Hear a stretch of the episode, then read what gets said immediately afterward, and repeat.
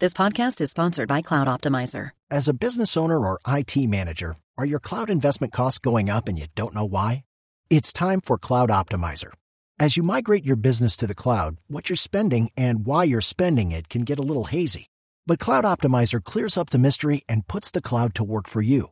Cloud Optimizer starts by analyzing usage patterns, right sizing resources, leveraging discounts you may not be aware of, implementing automation, and much more. And by reducing unnecessary expenses and maximizing performance, Cloud Optimizer guarantees you a savings of five times what you spend for their service. As you utilize cloud based services more and more, you don't have to lose sight or control of your spend. You can stay agile, streamline your costs, and optimize your performance, plus save significant money with Cloud Optimizer. Make the cloud work for you with Cloud Optimizer. Get a free assessment and find out how much you can save by going to cloudoptimizer.com. Go to cloudoptimizer.com for your free assessment. That's cloudoptimizer.com. ¿Qué opinión le merece a usted el informe, esta relatoría independiente que le entregaron ayer al gobierno de Bogotá sobre excesos de la policía ocurridos en septiembre del año pasado? En ese momento la policía mata, dos agentes, no la policía, dos agentes de policía matan a un señor Javier Ordóñez, se incendia Bogotá y hay un par de noches de excesos, de desmanes. Este informe, esta relatoría, habla de una masacre de la policía, de excesos de la policía. ¿Usted qué opina de este informe, ministro? Pero sea Néstor, es importante identificar lo que pasó. Por supuesto, lamentamos la muerte de Javier Ordóñez y por eso somos los primeros en buscar y los más interesados en que se haga justicia, como en este caso ya sucedió que hay un policía ya en ese momento condenado y el otro está en proceso de investigación por este hecho.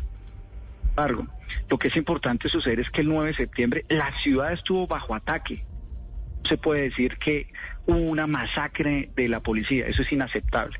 La ciudad estuvo bajo ataque el 9 de septiembre. 136 CAI, 76 fueron destruidos. Más de 200 civiles afectados, 236 policías heridos.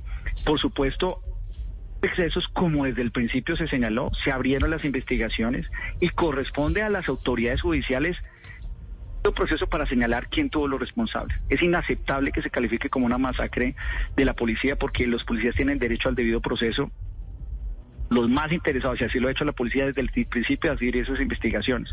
Por supuesto, lo que no puede es un informe independiente juzgar a los policías sin permitir que las autoridades que corresponden, que son la Fiscalía y la Procuraduría, terminen esos procesos y sean las que señalen qué responsabilidades hubo. Aquí la única orden que ha habido para nuestros policías en Bogotá es ayudar a garantizar la seguridad. La única orden que ha habido es siempre mejorar y por eso inclusive allí donde hemos tenido que mejorar se hizo el proceso de transformación las leyes que fueron aprobadas de profesionalización de la policía esta semana en el Congreso y un nuevo estatuto disciplinario para la policía porque ese es el interés eh, principal. Pero no puede un informe independiente descalificar a la policía y señalar de masacre cuando lo que hubo fue aquí una ciudad bajo ataque en ese momento. Mm. Señor ministro, y a propósito de ese informe, volvimos a ver a la alcaldesa Claudia López muy conmovida eh, con el resultado de esa relatoría, llorando, pidiendo nuevamente perdón y pidiendo al gobierno que se sume a esa misma, a ese mismo bus y que pida perdón a las víctimas por lo que ocurrió en Bogotá en esas dos fechas. ¿Ustedes se van a sumar al perdón? ¿Van a coger esto que dice la alcaldesa López? Por supuesto, como ministro de Defensa lamentamos profundamente la muerte de Javier Ordóñez y de cualquier ciudadano, como es el caso de las 12 personas que fallecieron en esos hechos y lo mismo que los más de 236 policías heridos y los civiles heridos. Lo lamentamos profundamente.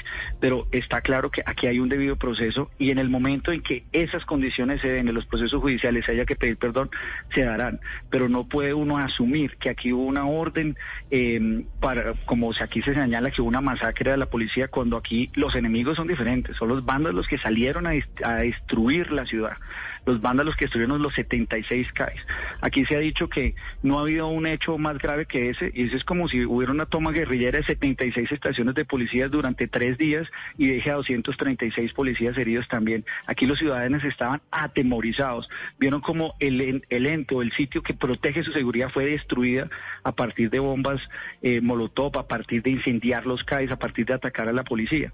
Entonces, por supuesto, allí donde hubo exceso, curiosidad, cero tolerancia con los excesos eh, de violación de cualquier tipo de derechos humanos de la ley por parte de los mm. policías. Pero aquí hay un debido proceso que se debe respetar y no se puede precalificar y descalificar con informes independientes, máxime el que desarrolle ese informe es candidato al Senado. No se puede hacer con un informe independiente política con las víctimas ni política con la policía. Judy was boring. Hello. Then Judy discovered ChumbaCasino.com. It's my little escape. Now Judy's the life of the party. Oh, baby, Mama's bringing home the bacon. Whoa, take it easy, Judy.